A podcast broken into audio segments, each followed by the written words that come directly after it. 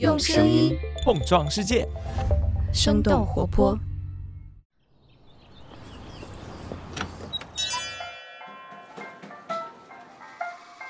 您的生动早咖啡好了，请慢用。嗨，早上好呀！今天是二零二二年的十月三十一号，星期一。这里是生动早咖啡，我是来自生动活泼的梦一，几条商业科技轻解读，和你打开全新的一天。在今年十月初的韩国釜山电影节上，导演陈可辛宣布，他将成立自己的泛亚洲影视制作公司 Changing Pictures。他的目标是成为独立而且强大的流媒体内容制作中心，拍出全世界都能看的中文剧。他们计划在头四年制作五部剧集，目前已经签约了指导《灵媒》等等影片的新锐泰国导演，还将分别和章子怡和甄子丹合作。长期以来，陈可辛可以算得上是华语电影行业风向标级的人物。编剧史航曾经评价他是少有的商业和文艺表达以及时代社会感全都想要，并且真的能够平衡好的人。这一次，陈可辛成立新公司的消息已经宣布，就迅速得到了广泛的关注。那么，陈可辛所说的泛亚洲制作又是一种什么样的模式？他为什么会选择这种方式？在制作的过程当中，又可能会面临哪些挑战呢？我们今天的精解读就与此相关。在这之前，我们先来关注几条简短的商业科技动态。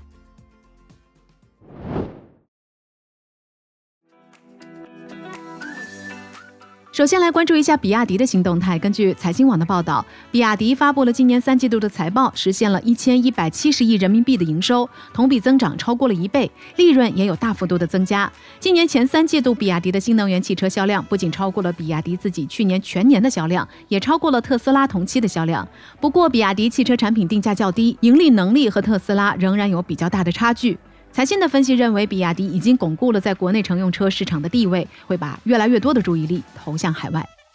接下来，我们把目光转向国外，看看马斯克收购 Twitter 的最新消息。在经历了半年充满戏剧性的波折之后，马斯克终于完成了对 Twitter 的收购。上周，马斯克在社交媒体上发布了一段自己抱着水槽走进 Twitter 总部的视频，并且配文表示 “Let us sink in”，也就是“你品，你仔细品”的意思。根据《纽约时报》的报道，马斯克在上周四用四百四十亿美元完成了对推特收购的交割。推特的股票从上周五开始暂停交易，并且将会在十一月八号之前完成私有化。马斯克在入主推特之后，先后解雇了 CEO 帕拉格·阿格拉瓦尔、CFO 内德·西格尔和法务政策主管维贾亚盖德。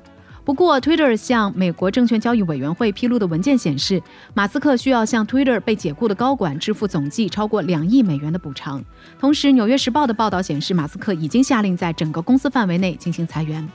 在公众最关心的言论审查方面，马斯克宣布将会组建一个新的内容审核委员会，在这个委员会召开之前，不会做出任何重大的内容决定，或者是恢复被封禁的账号。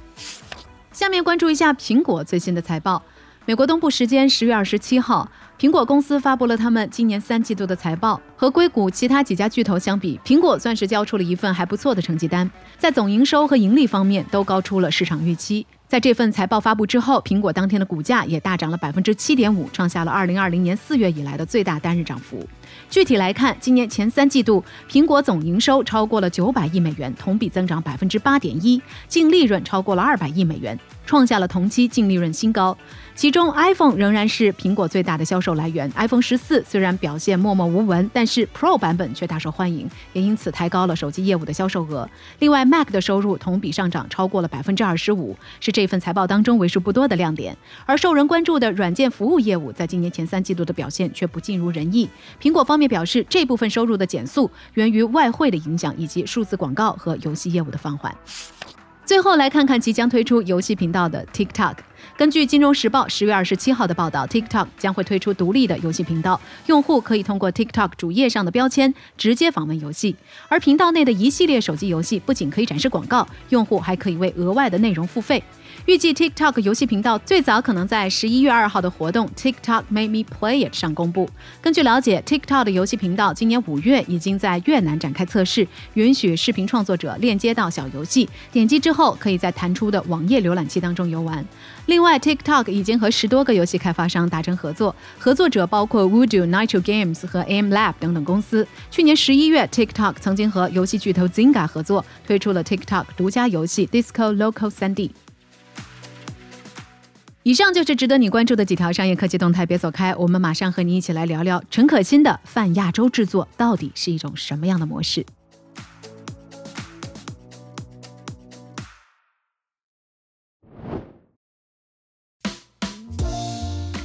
欢迎来到今天的新解读。十月初，导演陈可辛在韩国釜山电影节上宣布，将会成立自己的泛亚洲影视制作公司 Changing Pictures。根据 Variety 的报道，他已经从亚洲渠道筹集了九位数的资金，能够让每集的制作经费达到远远高于亚洲平均水平的二百五十万美元。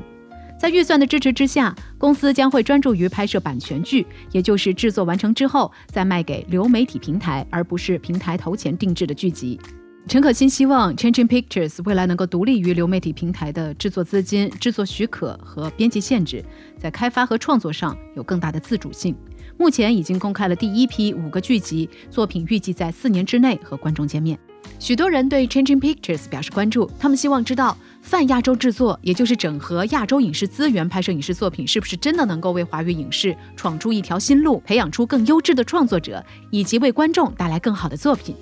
不过，除了新公司之外，陈可辛本人也是这件事情被寄予厚望的原因。他在九十年代就提出了泛亚洲计划，并且在二零零零年成立了 Applause Pictures 制作公司，和亚洲各地区的导演以及团队合作。其中的三更系列让中国香港、韩国和日本的电影人合拍同一个主题的电影，开创了亚洲电影的先河。二十多年之后的今天，陈可辛想要再用泛亚洲的制作理念继续自己对于电影的追求。那么他为什么要这样做？除了内地市场的因素之外，亚洲影视行业的创作环境在近几年发生了什么改变吗？变化之一，本土市场以外的观众越来越多。当奉俊昊导演凭借着《寄生虫》获得了2020年金球奖的时候，他在致辞中对海外观众说道：“只要跨越那一寸高字幕的障碍，就能够享受更多的好电影。”在随后的两年时间里，《由于游戏》《逃兵追击令》等等剧集也推动着韩国的影视作品在全球范围内进一步的走红。观众们比以前更愿意跨过字幕带来的限制，拥抱甚至是渴望亚洲内容。日剧、泰剧和台剧虽然在规模上不及韩剧，但是也在近几年来获得了更多本土市场外的观众。从另一个角度来看，近年来一系列亚洲作品的成功，也体现了亚洲的创作者逐渐找到在本土市场之外走红的方法，而亚洲的电影工业也具备了实现这些想法的实力。对于海外，尤其是西方观众来说，亚洲影片不再是只能在电影节上出彩的东方来客，也不仅仅局限于武打片、文艺片的刻板印象。一些作品已经成为了合家欢电影，甚至是一种新潮流的符号。不仅在受众的数量上迅速增加，还能够向流媒体订阅、衍生产品等等商业价值上转化。变化之二，流媒体需要优质的亚洲内容。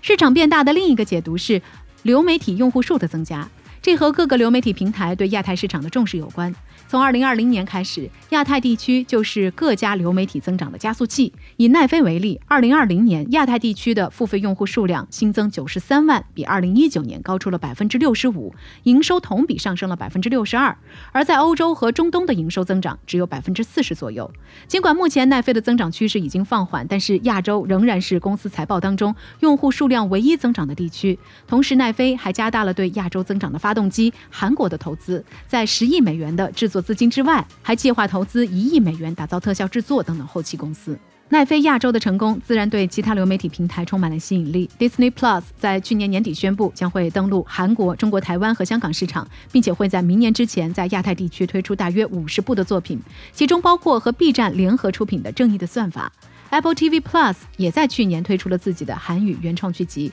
除了西方的传统玩家，瞄准东南亚市场的香港流媒体平台也在发展。香港的 MyTV Super 和 ViuTV 已经吸引了王晶等人回港拍摄网剧。李泽楷创立的 ViuTV 还成立了工作室，深度绑定导演，签下了杜琪峰和郑宝瑞。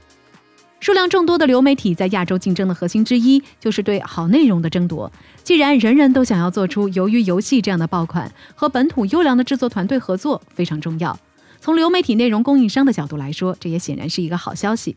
变化之三，创作者认可流媒体平台的价值。在二零一七年一个主题为“工匠精神”的论坛上，陈可辛曾经和北京大学电影与文化研究中心主任戴锦华就为流媒体拍电影这件事情有过激烈的讨论。戴锦华认为，失去影院等于丧失了电影，到时候就可以宣布电影的死亡。而陈可辛的观点是，内容比载体更加重要。当年轻人投身网络的时候，电影创作者应该与时俱进。五年的时间过去了，随着流媒体和影视行业的合作不断深入，许多原本对于流媒体小屏幕抱着谨慎甚至是排斥态度的创作者，也逐渐认可了流媒体的价值。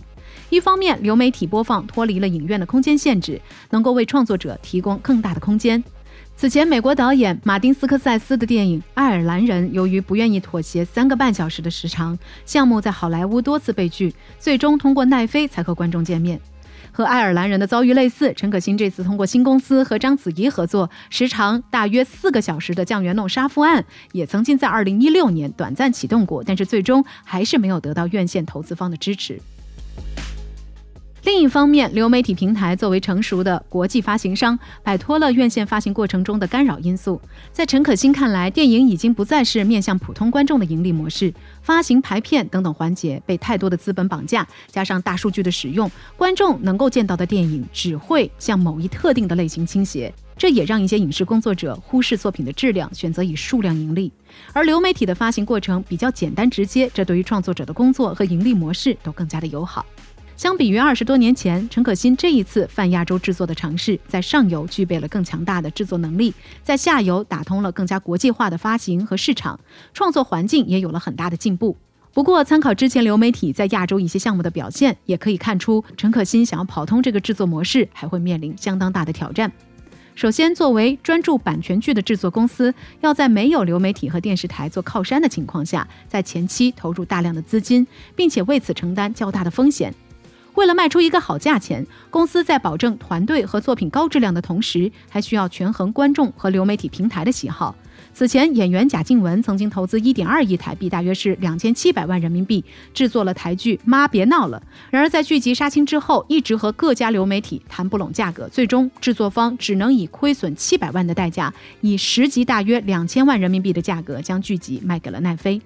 在这种不确定的情况下，能否吸引到好资源也是一个问题。